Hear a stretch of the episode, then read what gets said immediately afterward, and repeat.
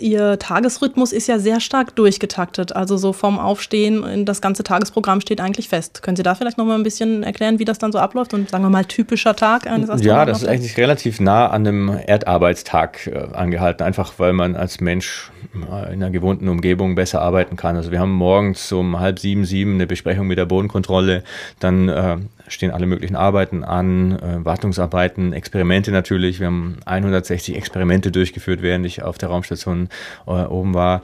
Dann hat man eine ganz normale Mittagspause, die ja gerade so reicht, dass man sein Essen warm machen kann und, und so ein bisschen nochmal einen Kaffee trinken oder einen Cappuccino sich aufbrühen kann. Und dann geht es nachmittags weiter bis abends. Ähm, zweieinhalb Stunden am Tag macht man Sport. Das ist äh, wichtig, damit man nicht Muskeln und Knochenmasse verliert.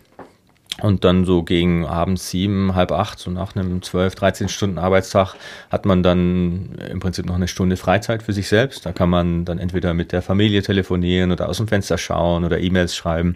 Geht relativ schnell um diese Zeit und dann ist ja relativ bald schon Bettzeit.